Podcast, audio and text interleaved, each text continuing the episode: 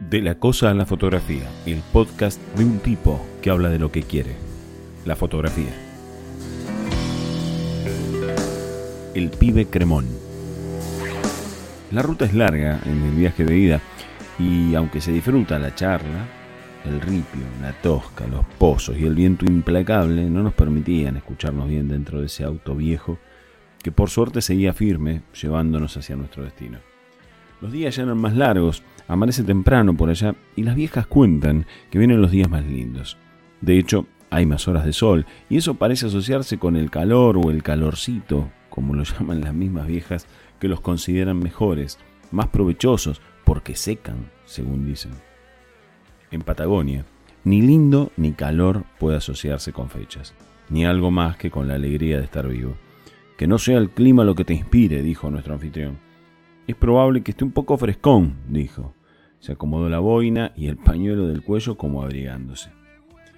Nuestro viaje era para pasarla bien, para hacer fotos y de paso pescar, comer y esas cosas de amigos cuando andan juntos, jugando, ya adultos, a comportarse como niños que juegan todo el día.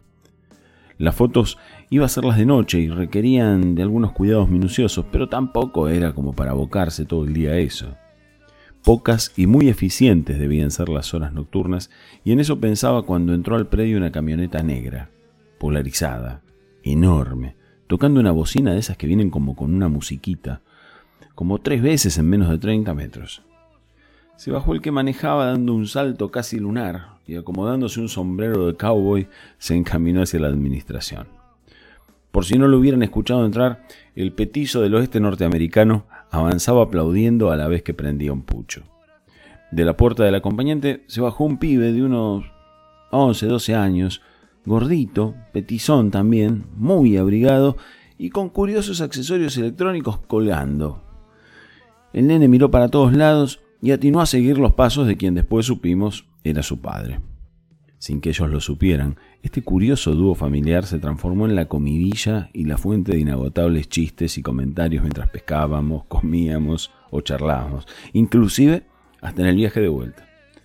Estábamos armando el equipo en una mesa cuando notamos que nuestros eventuales vecinos estaban descargando un arsenal de equipos de pesca y bolsos y valijas y heladeras y paquetes, mientras nosotros nos preparábamos para salir hacia el río.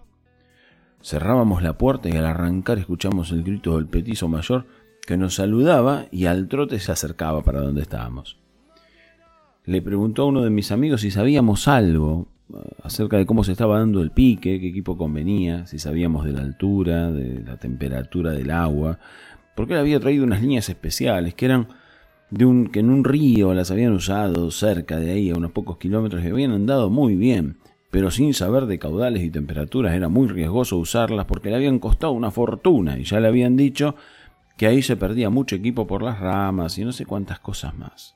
Todo esto lo dijo en menos de un minuto y acerca de todo lo que no sabía acerca de este lugar. Recién llegamos. Eh, vamos a ver qué sale por esta costa. Vamos hacia la desembocadura, le dijo uno de mis amigos. El cowboy hablador hizo una pausa tras la respuesta, una mueca de preocupación, encogió los hombros y pegó un grito con la mano cerca de la boca. ¡Cremón! El pibe se asomó. ¡Cremón! ¡Deja de hacer fotos! Y fíjate de dónde va esta gente, que ellos conocen. Le gritó al chiquito. Eh, vale la pena aclarar que nuestro conocimiento era una suposición del tipo y que ese aparente apodo era también el nombre de un queso fresco de reciente aparición en el mercado y muy publicitado en esa época. Nosotros salimos rápido. Creo que el pibe no nos perdió el rastro. No lo escuchamos más, eh, pero nos reíamos mucho repitiendo y actuando la, la extraña situación o los comportamientos de estos dos vecinos. Recién a la tarde, cuando volvíamos, cruzamos al pibe que saludó cortamente, metido en un recodo del camino y con una cámara fotográfica en la mano, como buscando lugares para hacer fotos. El fulano apareció más tarde, cuando estábamos prendiendo el fuego para cocinar. Esta vez algo más calmado, hablando más despacio y explicando por qué suponía que no había pescado. Le estaría faltando algo que le habían dicho o había visto por internet que era necesario. Agregó además que el pibe no lo acompañaba mucho y él quería que su hijo pesque algo alguna vez para ver si así le agarraba el gustito a esto de la pesca. Ahí fue cuando dijo que el pibe lo único que hacía era hacer fotos y verlas en su computadora portátil. Desgraciadamente, mi amigo le dijo de mi trabajo y eso provocó mi vinculación en la historia. Después te lo mando, dijo el padre. Así el pibe ve que se pueden hacer las dos cosas. Por suerte se fueron. Se habían ido posiblemente al pueblo a cenar.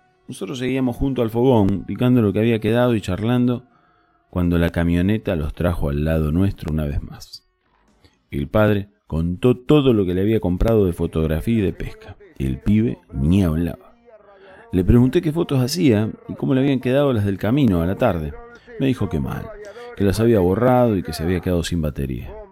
El padre se metió en la charla para recordarle que le había hecho traer otra batería y que quizá estaba cargada. El pibe dijo que hacía fotos y las borraba. El tipo resoplaba y el hijo hacía muecas. A propósito, el apodo Cremón le venía bárbaro. Otras escenas parecidas se generaron en los días siguientes y fueron causa de mucha risa hasta hoy inclusive. Nos quedan las fotos y los recuerdos, los equipos no necesariamente. Ese fue el último viaje de pesca y fotografía con uno de mis amigos. Ninguno lo sabía ni sospechaba al momento de vivirlo. Desde entonces disfruto mucho más cada viaje, cada foto, cada asado y cada momento en los que podemos hacer cosas que nos gustan. Ojalá haya nuevas fotos de mis amigos pronto. Encima le pagamos, compramos fierro, chapa, aluminio, cobre, bronce, plomo, batería vieja. Los fragmentos musicales que acompañan este podcast son del tema El Gordo Legüero, en la versión de Pucará, y de Diego, el recolector de lo que a vos te sobra, y él te lo va a buscar y encima te paga para limpiarte el lote.